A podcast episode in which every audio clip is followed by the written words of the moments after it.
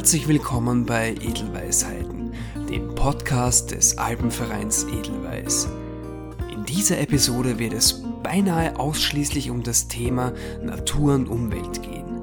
Deshalb haben wir uns als Gast Ingeborg Vierler vom Umweltreferat des Alpenvereins Edelweiß geholt. Inge wird uns erklären, wie das Umweltreferat funktioniert, was sie am Tag der Artenvielfalt gemacht hat warum man beim Alpenverein Edelweiß mit Experten hinter Spinnen und Vögeln her ist und vieles, vieles mehr. Das ist übrigens die letzte Folge vor unserer Sommerpause. Wir werden im Sommer nämlich das reichhaltige Angebot des Alpenvereins Edelweiß nützen und raus in die Natur gehen. Natürlich gerüstet mit all den Informationen, die wir von Inge gelernt haben. Im September melden wir uns mit neuen Folgen, neuen Themen und natürlich neuen Gästen. Freuen uns in der Zwischenzeit auf euer Feedback und hoffen, dass euch die ersten Episoden gefallen haben. Wenn ihr Ideen habt, worüber wir sprechen können oder sollen, welche Gäste wir einladen sollen oder einfach nur, wie wir uns verbessern können, dann seid nicht schüchtern und schreibt uns auf Facebook, Instagram oder per Mail mit dem Betreff Edelweisheiten. Nun denn, wir wünschen euch viel Spaß mit einer natürlich frischen Episode. Los geht's! Ja, hallo Inge, schön, dass du da bist. Grüß dich, Felix. Hi. Inge, sag den Leuten da draußen bitte ganz kurz, was ist eigentlich deine Aufgabe beim Alpenverein Edelweiß bzw. deine Position? Ja, äh, ich bin Mitglied beim Alpenverein bei der Sektion Edelweiß und nehme dort äh, auch zum Teil die Agenten Natur und Umwelt wahr. Äh, es muss immer einen Referenten geben im Vorstand, der für Natur und Umwelt zuständig ist. Und wir sind ein Team, das ihn dabei unterstützt bei all den Aufgaben, die er da hat. Ja, wer ist denn er? Er, das ist Philipp Aschenbrenner. Mhm. Ähm, ja, äh, schon lang, soweit ich weiß, auch. Okay. Im Alpenverein. Ja. Okay, das Natur- und Umweltreferat ist ja ein, ein relativ großes und ihr habt ja sehr viele mannigfaltige Aufgaben. Ähm, ich wollte nur ganz kurz fragen, was ist denn eigentlich das äh, Umweltreferat im Alpenverein Edelweiß? Also, äh, da muss ich ein bisschen sozusagen die Geschichte auch äh, des Alpenvereins erzählen. Gerne. Ähm, es hat immer schon Leute gegeben, die gerne in die Berge gegangen sind. Ähm, einerseits aus sportlichen Gründen, aber auch weil sie die Natur lieben, mhm. weil sie eben gern die alpine Landschaft und, und so weiter sehen, bewundern und so weiter. Und da ist es dann zunächst zu einem Konflikt oder zu Konflikten gekommen äh, mit anderen Interessen, die äh, auf also die alpine Landschaft Einfluss nehmen und zwar gewaltig Einfluss nehmen. Äh, redest du jetzt davon, äh, was weiß ich, Skiliften oder so etwas in die Richtung? Zum Teil, ja. Massentourismus. Okay. So würde ich es viel allgemeiner noch nennen, weil da mhm. gehört natürlich noch, noch mehr dazu, dass man in den Bergen sich ein Hotel wünscht und nicht einfach nur eine Alpenvereinshütte. Okay. Äh, natürlich auch die Anfahrt äh, zu diesen alpinen Gebieten und der Kraftwerksbau beispielsweise. Oder der Bau von Windanlagen, also Energienutzung und Nutzung der Alpen für andere Zwecke. Ja. Und da gilt es eben dann oder hat es gegolten, äh, wie begegnen wir dem? Was machen wir? Und in den Satzungen des Alpenvereins ist deswegen festgelegt, dass äh, Bergsteigen, alpine Sportarten und das Wandern gefördert und gepflegt werden sollen, aber auch die Schönheit und die Ursprünglichkeit der Bergwelt erhalten werden soll. Also das sind die Ziele. Und zusätzlich ist später noch dazu gekommen, der Alpenverein ist dem alpinen Natur- und Umweltschutz verpflichtet. Mhm. Und weil eben das jetzt noch gewichtiger drinnen ist, ist seit einiger Zeit, ich weiß das Datum nicht genau, äh, eben äh, vorgesehen und verpflichtend vorgesehen, dass im Vorstand ein Referent drinnen sitzt, der das wahrnimmt und der also dann bei den Tätigkeiten, die da beschlossen werden und überlegt werden, auch das im Hinterkopf hat und einbringt und sagt, bitte beachtet, äh, das wäre so oder so besser oder ja. Okay, aber ich denke mal, die, die Aufgaben vom äh, Umweltreferat sind ja nicht nur bei Vorstandssitzungen ja. zu sagen, hey, äh, übrigens, Obacht, ja. sondern ich glaube, ihr habt ja auch eine sehr aktive Rolle prinzipiell. Ja, ja also daraus leitet sich dann natürlich sehr viel Verschiedenes ab. Ja. Äh, einerseits, ähm, die, äh, was auch rechtlich zum Beispiel festgelegt ist, dass bei Projekten, äh, Bauprojekten, Liftanlagenbau oder so etwas, ähm, der Alpenverein eine Stellung hat im Rahmen der Umweltverträglichkeitsprüfung. Okay. Ja, das ist etwas, was wir ähm, in der Sektion viel weniger wahrnehmen. Das wird dann von der Dachorganisation hauptsächlich sozusagen wahrgenommen, ist aber eine natürlich ganz, ganz wichtige Funktion. Deswegen denke ich auch der Titel Anwalt der Alpen passt genau. ja da auch sehr gut. Und genau. dann hat sich der Alpenverein ja auch hart erkämpft, jede ja. einzelne Sektion und trotzdem auch der Dachverband und alle zusammen, denke ja, ich. Richtig. Und die zweite Sache ist, äh, jetzt genau das Gegenteil. Ein Verein, in dem muss natürlich auch Bewusstsein geschaffen werden für diese Anliegen. Und ich denke immer, was ich nicht kenne, auf das kann ich ja gar nicht aufpassen. Das mhm. weiß ich ja überhaupt nicht. Das heißt also, äh, da ist es auch wichtig, bei Veranstaltungen ähm, darauf aufmerksam zu machen. Mhm. Und deswegen machen wir zum Beispiel im Team eben unterschiedliche Dinge, jeder bringt ein bisschen was anderes ein, äh, Führungen, bei denen wir auf äh, Dinge, die man halt einfach hören, sehen kann, aufmerksam macht, dass das das Singen, was weiß ich, einer Berg, äh, Sinkdrossel ist oder ja, okay. also oder die und die besondere Pflanze da ist und erzählen ein bisschen etwas. Dazu. Okay, das heißt, wenn ja? wir zwei gemeinsam auf eine Veranstaltung gehen, dann erklärst du mir ähm, von Flora und Fauna, was ich dort alles finde. Das, was ich kann.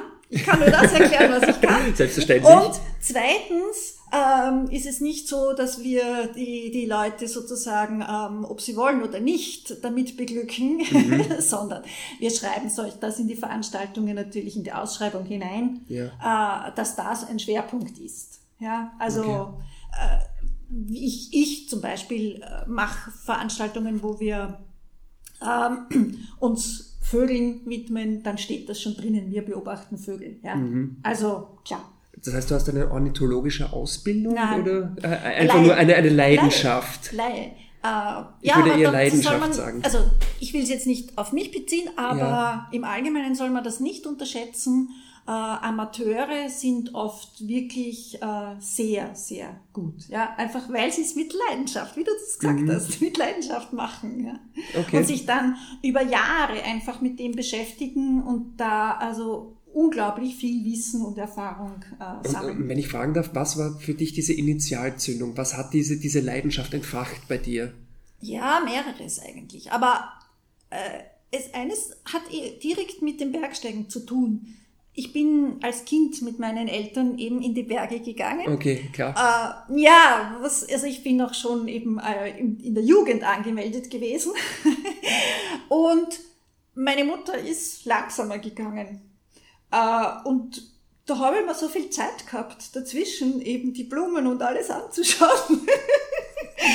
und es war dann so, ähm, mein Vater hat das eigentlich sehr gefördert. Ja, also ja. der, der dann auch eben erklärt hat, was er gewusst hat, oder wir haben dann was nachgeschaut, oder wir haben eben fotografiert und so weiter. Also das war wirklich der, der elementarste Beginn sozusagen. Ja. Mhm. Und dann später äh, ist es äh, ja dadurch entstanden, dass ich das Glück hatte, einmal im Nationalpark ähm, Neusiedlersee eine Führung zu haben, wo ich äh, gemeinsam mit dem äh, Direktor des Nationalparks im Auto dann gesessen bin, weil wir zu einem bestimmten Punkt hingefahren sind. Und, und dann hat eine Freundin erklärt und gesagt und dann haben wir gedacht, das möchte ich auch. Ja? Mhm. Also sozusagen man braucht auch, denke ich, jemanden, der einen hinführt, weil sonst ist man ja irgendwie doch ähm, ja manchmal verzweifelt, wenn man nichts erkennt, wenn man nichts findet oder so, ja. Ja, es kommt schon darauf vor, dass man den Wald teilweise vor lauter Bäumen nicht ja, sieht oder genau. eben auch die, die Bewohner ja. muss nicht unbedingt der jetzt sein, prinzipiell, aber so, ja. so, so etwas in die Richtung. Und ich glaube auch diese, dieses, dieses Bild oder überhaupt dieses Auge dafür, für die Umwelt, dass man ein bisschen schaut, okay, was passiert da eigentlich? Mhm. Wie sind diese kleinen Ökosysteme? Da muss man wirklich, da muss man hingeführt werden. Ja, und, und irgendwie implizit in dem, was du jetzt gesagt hast, ist das auch schon drinnen. Wenn man einmal einen Anstoß bekommen hat, dann ergeben sich neue Fragen. Und so kommt man immer tiefer hinein mhm. und, und äh, bewundert es eigentlich zum Schluss, ja, hat dann, hat dann wirklich großen Respekt. Und das ist das, was wir ja wollen, ja. dass wenn, wenn man in die Berge geht, dass man auch diesen Respekt hat und das aber schön findet, ja. Mhm. Okay, ähm, dann ist meine Frage, ist, ist das Umweltreferat, ist es eine geschlossene Gesellschaft oder kann da jeder Nein. mitmachen? Prinzipiell kann jeder mitmachen. Mhm. Äh, klar ist, er muss schon eben äh, gewisse Liebe zu Natur und Umwelt mitbringen. Ähm, es ist so, wir machen das ehrenamtlich und vielleicht hat nicht jeder die Zeit ähm, weil ja der Beruf so viel Zeit beansprucht, dass man halt einfach dann auch gar nichts einbringen kann aus Zeitgründen. Ja, aber äh, also wir sind da offen und ich weiß, dass, dass äh, Philipp immer wieder Gespräche mit Einzelnen geführt hat, ja, die mal sich erkundigt haben. Und ja, wir sind eh gewachsen, äh, aber es könnte noch mehr werden. Wir haben nichts dagegen. Okay, alles klar.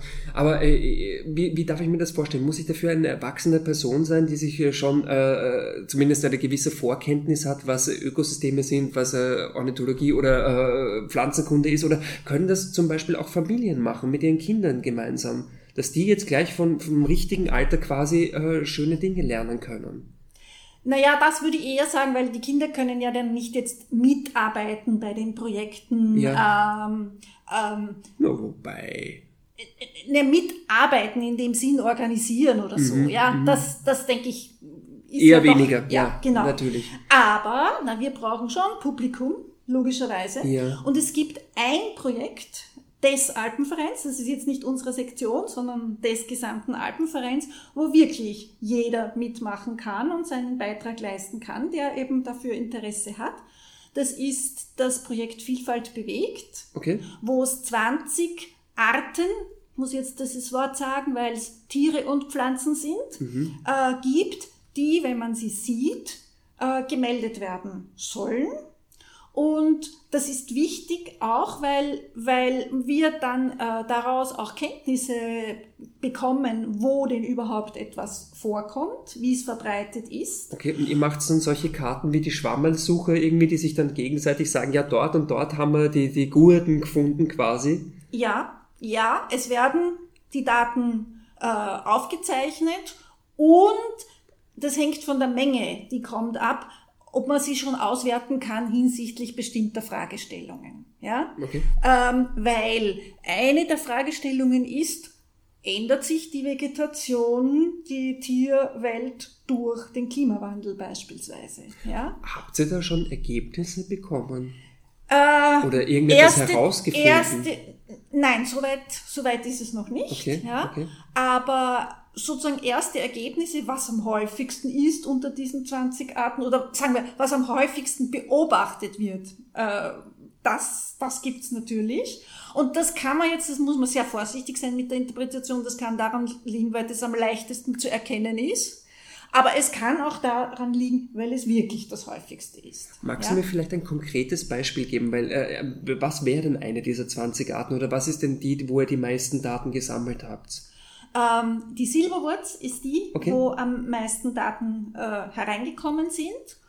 Ich glaube ja, dass der Tannenheer äh, die Art sein müsste, die am häufigsten zu beobachten sein muss, aber wahrscheinlich ist das etwas, äh, was halt die Laien äh, sich gar nicht trauen, wenn sie, wenn sie einen Vogel nur von weit weg sehen, mhm. sozusagen mhm. definitiv zu sagen, das war jetzt ein Tannenheer. Weiß nicht. Also ich meine, äh, unseren erkennt es natürlich am Ruf, ja. ja. Und dann muss ich es nicht, nicht einmal unbedingt sehen. Ja. Also das ist ein bisschen einfach ähm, das Problem, das bei den verschiedenen Arten natürlich unterschiedlich ist. Ich denke auch eben, die Pflanzen sind dann immer nur zu einer bestimmten Zeit überhaupt zu beobachten, ja, weil im Winter, wenn der Schnee liegt, ist es zugedeckt. Dann Ja, ist das es ist nicht relativ schwierig dann. Ja, genau. Und ähm, bei, den, bei den Vögeln ist es halt so, dass man sie prinzipiell, also die, die da drinnen sind, sonst ja nicht unbedingt, weil es gibt ja auch welche, die ziehen, aber Mhm. die, die da drin sind, könnte man eigentlich prinzipiell über das ganze Jahr beobachten. Also das ist so ein bisschen der Okay, Unterschied. das heißt, wir haben doch sehr viele ähm, Arten der Vögel, die nicht weiterziehen, sondern im Winter auch hier bleiben. Ja, also Steinadler zum Beispiel. Ja, der ja, na gut, dabei. klar. Ja. Ja. Ja. klar, eben, eben.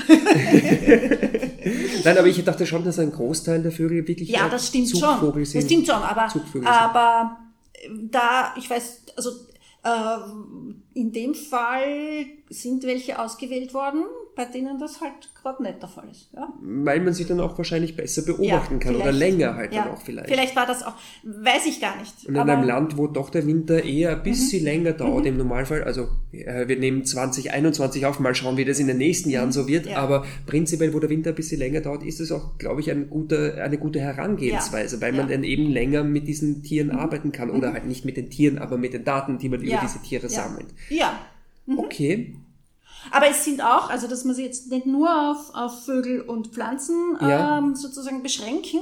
Es sind auch Amphibien drinnen, es sind Insekten drinnen, äh, es ist eine Flechte drinnen. Also durchaus für Liebhaber ganz unterschiedlicher äh, Spezies, ja.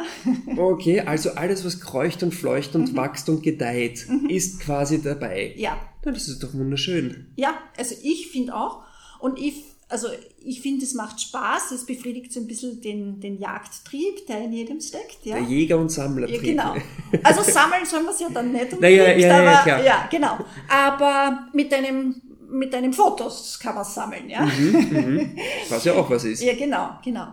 Ähm, und wie gesagt, man kriegt einfach einen anderen Eindruck. Man, man lernt etwas dazu, weil man aufmerksam wird und man kriegt dann zum Beispiel einfach die Erfahrung, wo denn was überhaupt vorkommen kann. Ja? Hat dich da irgendetwas mal sehr überrascht, wo du dir gedacht hast, na, ich hätte nie gedacht, dass das hier dort zu finden ist oder so etwas in die Richtung?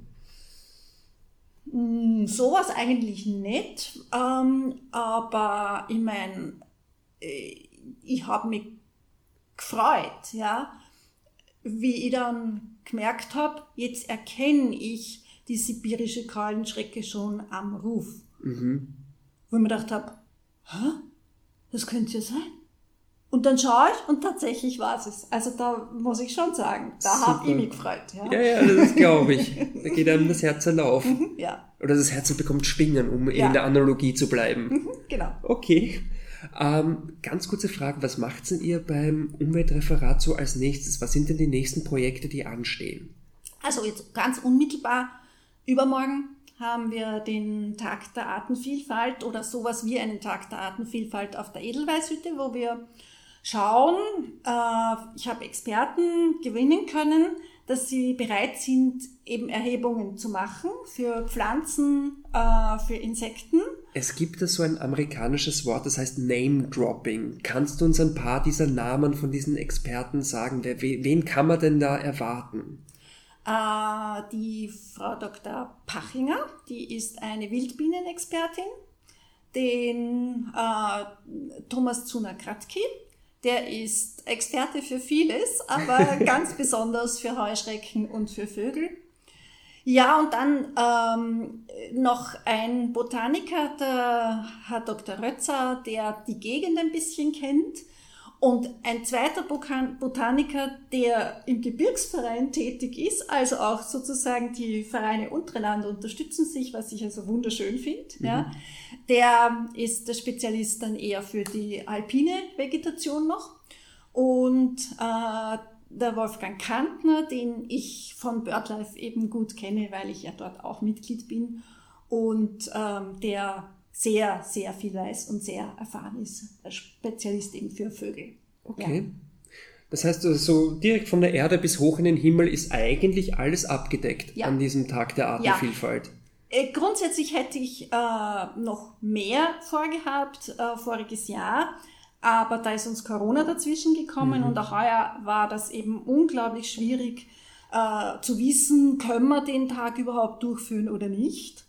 Und die Experten haben zum Teil dann auch schon andere Verpflichtungen wieder gehabt, weil sich heuer alles zusammendrängt in dieser kurzen Zeit, wo wir jetzt wieder eben Aktivitäten setzen können. Und dadurch sind heuer also gewisse Arten wie die Spinnen nicht vertreten, ja, äh, oder auch die Flechten nicht vertreten. Aber wir haben trotzdem gesagt, also wir machen es und schauen auch, wie es geht. Und wenn es gut ankommt und, und gut gelingt, dann machen wir es nächstes Jahr vielleicht noch auf einer anderen Hütte auch. Mhm. Also das ist das, was jetzt mal sozusagen unmittelbar ansteht. Okay. Dann ähm, darf ich nur ganz kurz fragen, weil ich meine, es wird ja höchstwahrscheinlich wie bei allen anderen Alpenvereinsveranstaltungen eine begrenzte Teilnehmerzahl mhm. geben. Einfach nicht mhm. nur wegen den 3G-Regeln, sondern prinzipiell, damit man halt auf der sicheren Seite ja. quasi ist. Für all die Leute, die jetzt vielleicht keinen Platz mehr bekommen haben, können die das dann irgendwo nachlesen, nachschauen, ja. nacherfahren, wie ja. auch immer? Nicht nur für die Leute, sondern ganz grundsätzlich wollen wir es äh, natürlich zusammenfassen, was mhm. alles gesichtet worden ist. Und wir werden aber sehen, sozusagen, wie das, also ein bisschen auch in Abhängigkeit davon, wie das wirklich ausschaut, das Ergebnis. Vielleicht auch äh, in der Hütte irgendwie auflegen, damit man das weiß. Aber ich, ich das sage ich jetzt, ich weiß noch nicht ganz sicher, was mhm. wir alles tun werden. Aber eine Mini-Vernissage wäre doch was Schönes. Eine lebende Vernissage beinahe. Ja, also ich meine, wie gesagt, ähm, durchaus möglich, weil das habe ich mit dem Georg besprochen. Ähm, jetzt auf den Hütten gibt's diese Plakate, was alles geschützt ist. Mhm. Aber das muss ja, also das ist für Niederösterreich zum Beispiel bei der Edelweißhütte, aber das muss ja gar nicht dort vorkommen. Nicht? Für alle die, die jetzt den Georg nicht kennen, damit ist gemeint der Georg Lenz, der Präsident vom Alpenverein ja. Edelweiß. genau. Und ähm, das wäre dann konkreter sozusagen, das kommt wirklich dort vor. Mhm. Ja? Aber ist natürlich zu schützen. Also heißt nicht, dass man jetzt dann dorthin gehen soll und es äh, als Strauß pflücken oder ich weiß nicht. Ja. Oh, oh, oh, okay, ja, ja, es gibt solche, natürlich. Ja. okay, äh, also der Tag der Artenvielfalt. Gibt es dann sonst noch irgendetwas, worauf wir uns freuen können? Ja, also es gibt äh, konkret äh, im Herbst äh, eine Wanderung, die ich eben mache mit einem Vogelexperten. Im Gebiet des Neusiedlersees, wenn wir das mhm. machen, wo man dann eben Erklärungen kriegt und darauf hingewiesen wird, was man da so sehen und hören kann. Darf ich da jetzt schon so eine kleine Vorausschau bekommen? Was, was finde ich denn beim Neusiedlersee? Also wir machen es im Herbst und das ist die Zugzeit. Ja. Da kann man sehr viel sehen. Äh, einerseits äh, Greifvögel, die, die durchziehen, ähm, auch äh, Wasservögel, verschiedenste Entenarten und sonst natürlich auch viele Singvögel, die im Schilf sind oder in den Weingärten und so weiter. Ja. Und die verstehen sich alle untereinander, oder? Naja, also das ist die Natur. Na, ich denke mir mal, wenn so viele Arten aufeinander prallen, dann könnte es ja auch zu Reibereien innerhalb der Vogel-Community führen. Naja, das ist natürlich schon so, dass äh, Greifvögel zum Beispiel auch äh, kleine Singvögel äh, als Nahrung brauchen. Mhm. Ja, das ist klar. Aber das ist die Natur und da gibt es ein, eben das ist normal und da gibt es immer ein Gleichgewicht. Ähm, ja. Okay. ähm, was ist denn der größte Vogel beim Neusiedlersee? Muss ich als Mensch Angst haben, dass äh, mein Baby da weggenommen wird Nein, von also, einem drei Meter Kondor oder so etwas in die Richtung? Nein, also das, äh, die Angst muss man nicht haben.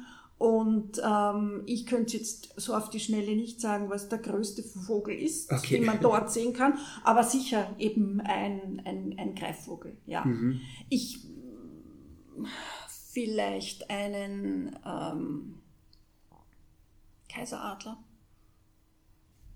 Das wäre da, dann da, da, da, ich jetzt leider kein Bild im Kopf habe zu einem Kaiseradler, kann ich mir den mit Krone und Zepter vorstellen oder? Nein, das nicht.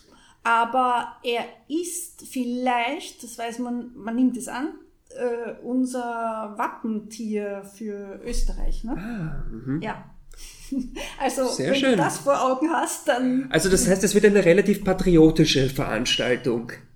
Ja. Im weitesten Sinne. Ja, genau. Mhm. Okay. Ja. Und wann, wann findet die denn statt? Nochmal bitte. Ähm, ich glaube, es ist der 3. Oktober, aber... Anfang bin, Oktober, Ja, das, genau, das ist okay. genau. Und man kann sich da sicher auf der Edelweiß-Seite www.alpenverein-edelweiß.at ja, anmelden. Ja, richtig. Dafür. Mhm, ja. Ähm, der Philipp macht ein Kinderlager im Sommer. Nur das Mhm. ist schon ausgebucht, habe ich auf der Homepage gelesen. Das hat er voriges Jahr schon gemacht. Und eben sehr gut angekommen und drum Und wahrscheinlich was belagert er denn mit den Kindern? Ähm, äh, er ist auf einer Hütte untergebracht. Ich habe es jetzt nicht genau im, im Hinteralmgebiet. Mhm.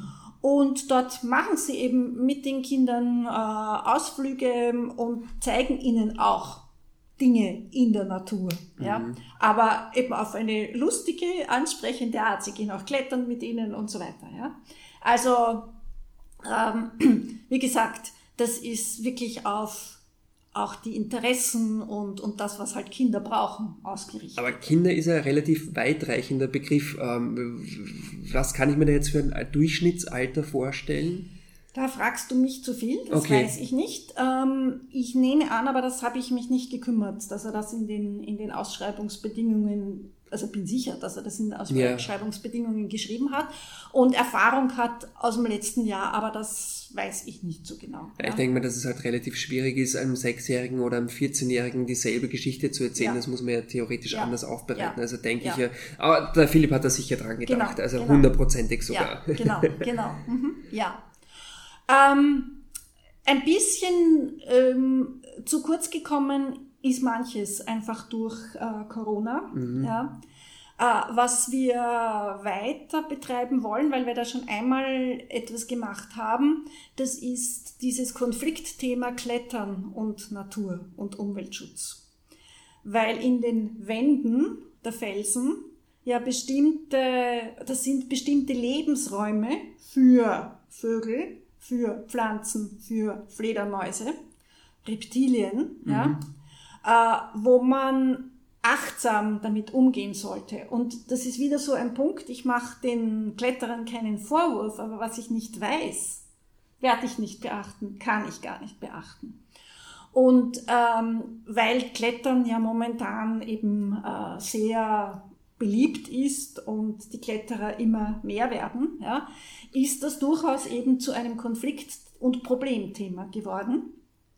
Und ähm, da haben wir, weil der Alpenverein äh, Edelweiß gemeinsam mit dem Gebirgsverein auch immer dieses Steigerlhüpfen macht, dann führt, das macht er auf der Hohen Wand oder geschieht auf der Hohen Wand, ähm, haben wir dann äh, eine Broschüre herausgegeben, einen Folder, wo wir eben äh, diese Arten abgebildet haben, kurz beschrieben haben und auch geschrieben haben, was man daher tun soll, wenn man auf so etwas stößt. Das heißt, ja. in diesem Folder steht dann drin, wenn man auf Fledermäuse stößt, dass man die vielleicht nicht roh essen sollte, weil äh, das könnte unangenehme Folgen haben. Ich glaube, das ist etwas, was äh, kaum passieren wird, äh, weil Ja, das haben wir uns alle 2019 auch gedacht. Ja, also jedenfalls, nein, da wird drinnen stehen, dass man eben, äh, oder stand drinnen, dass man da in, also dass man in den Höhlen äh, nicht, mh, also eigentlich soll man sie ja überhaupt nicht betreten bei der Hohen Wand, diese Höhlen, ja. Aber also keinesfalls Feuer machen oder Licht, weil das ist für die Tiere natürlich ganz, ganz schlecht und irritierend. Oder wenn man auf einen Horst von einem Steinadler trifft, dann soll man diesen Weg sperren für die Zeit, wo dort gebrütet wird. Ja? Soweit ich weiß, allerdings die, äh, die Veranstaltungen, wo der Alpenverein Edelweiß in Höhlen geht, dann sind sie eh Eh. relativ weit weg von, von den Fledermäusen. Und was ich auch von den Guides gehört habe, ist, dass das sowieso ein Gang und Gäbe ist, dass wenn sie dort einen Horst finden, dass so, äh, nö, die, diese, diese Route nehmen wir ab jetzt nicht mehr. ja, bei den Guides ist das hoffentlich bekannt. Ja. Und äh, auch das ist eine Frage, äh, sozusagen die Ausbildung der Guides da mitzugestalten, ist auch etwas, was wir uns irgendwo zur Aufgabe gemacht haben. Aber Und da spielt sie auch einen ich- aktiven Part, wie ich annehme. Ja. Ja. Äh, aber äh, wie gesagt, das ist jetzt sozusagen ähm, eine Gruppe von Leuten, wo ich davon ausgehe, dass das durchaus bekannt ist und funktioniert. Aber es gibt ja auch welche, die klettern ohne einen Guide, ja.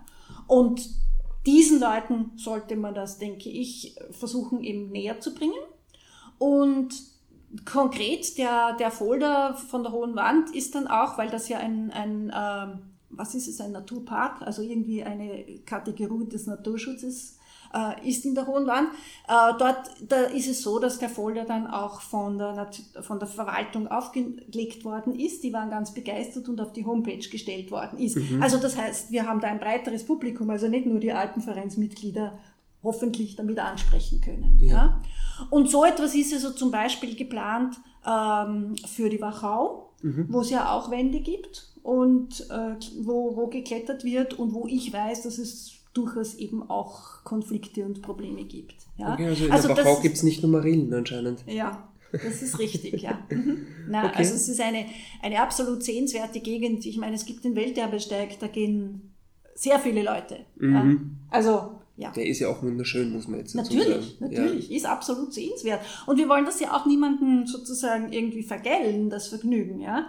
Aber ähm, noch einmal, wenn ich es gar nicht weiß, dann kann ich einfach nicht drauf aufpassen. Ja? Okay. Wenn ich nicht weiß, was zu tun ist, dann werde ich es nicht machen können. Aber eine gewisse Achtsamkeit sollte natürlich dann dabei sein, ja. wenn man sich dort äh, oft in diesen Gebieten unterwegs bewegt. Ja, genau, genau. Ja. Mhm.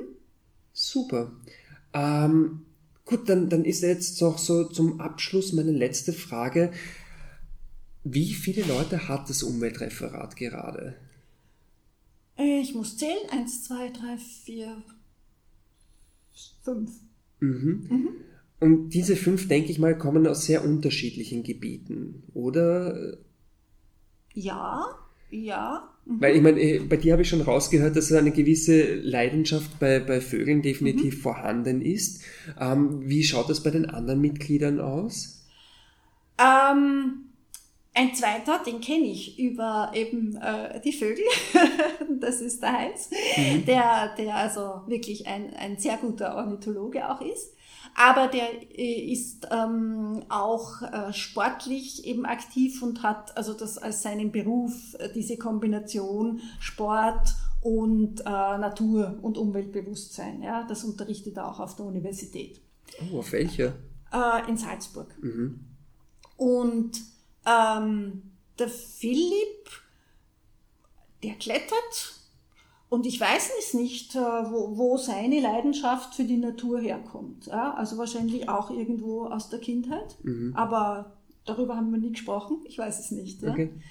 Ähm, die Marilene, die hat auf der Universität für Bodenkultur studiert. Also von daher denke ich, ist es irgendwie auch ähm, naheliegend, dass man da natürlich äh, Wissen mitbringt, also Interesse und Wissen dann mitbringt.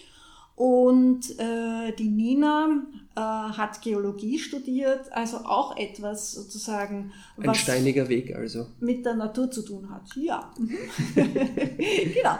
Und, und die klettert auch, also auch der Fels mhm. und die Geologie passt auch zusammen. Ja, ja, na, absolut. Das ist super, perfekt. Ja.